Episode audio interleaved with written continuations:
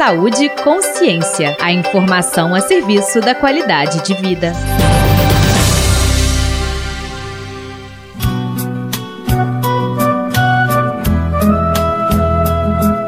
Olá! Aproximadamente 4 milhões de brasileiros convivem com o TOC, transtorno obsessivo compulsivo. Geralmente confundido com o excesso de organização ou personalidade metódica, o TOC é um transtorno mental e deve ser tratado dessa forma. No programa de hoje, a repórter Carles Carmigliati dá mais detalhes sobre o TOC e traz uma análise de como essas pessoas estão na pandemia. Reportagem especial.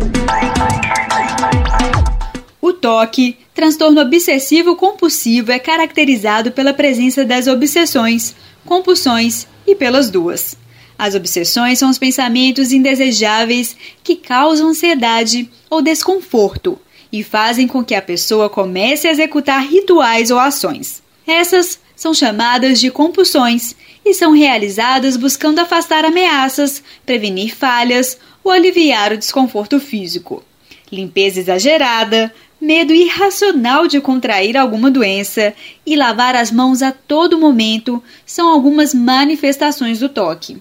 Essas ações se assemelham com as medidas de prevenção ao coronavírus. A pandemia pode até fazer com que as pessoas desenvolvam algum comportamento obsessivo, mas não significa o desenvolvimento do toque.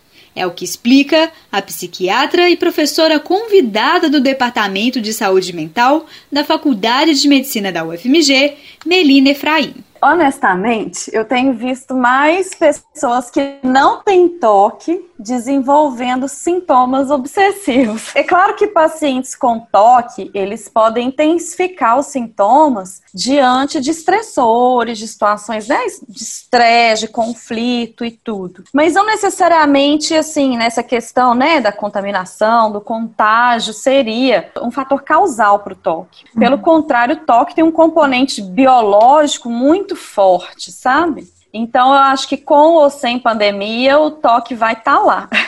a gente tem que diferenciar aqui o transtorno do sintoma, né? Uhum. O transtorno, ele é um conjunto de sintomas. São vários critérios para configurar um transtorno em si. Um sintoma específico, ele não configura um transtorno. Mas, na prática, como identificar se é toque? A professora Melina destaca que no transtorno há um sofrimento. A gente está vivendo uma situação sem precedente, então é muito natural que nesse momento a gente desenvolva assim, um medo, uma ansiedade, que a gente se cuide, né? Que realmente tem que se lavar, tem que usar álcool. Mas a partir do momento que isso se torna disfuncional, que a pessoa começa a destoar das outras em relação a esses cuidados, começa a ter um sofrimento em torno disso, prejuízos, né? Às vezes o tempo que ele está passando com higiene, com limpeza, ou às vezes até uma situação de evitação, de evitar ter contato, de evitar sair além do que está sendo preconizado, além do que as outras pessoas também estão fazendo. Então, acho que é muito isso, sabe? É além do que é esperado e além do que está sendo visto e feito. Né? Tem que ter um parâmetro de comparação também. Se perceber que está com comportamento obsessivo compulsivo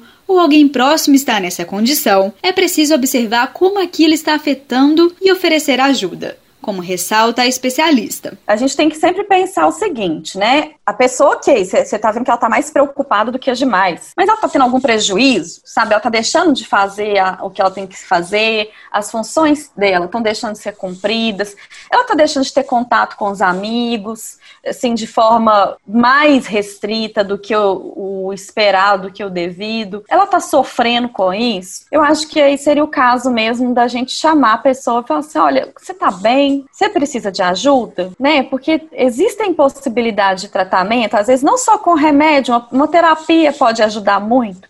Porque a gente não tem que viver sofrendo, a vida não é para ser penosa, sabe? Pode ser mais leve. Estamos vivendo uma pandemia? Tamo. Tá todo mundo assim, nessa situação. Mas a gente pode procurar viver isso de uma forma mais leve. O toque tem tratamento por meio da psicoterapia e de medicamentos.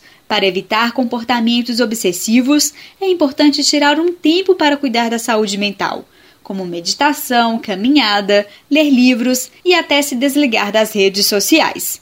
Carlos Carmiliati, para o Saúde e Consciência. O Saúde Consciência de hoje está terminando. Dúvidas ou sugestões? Siga o nosso Twitter, arroba Saúde Consciência.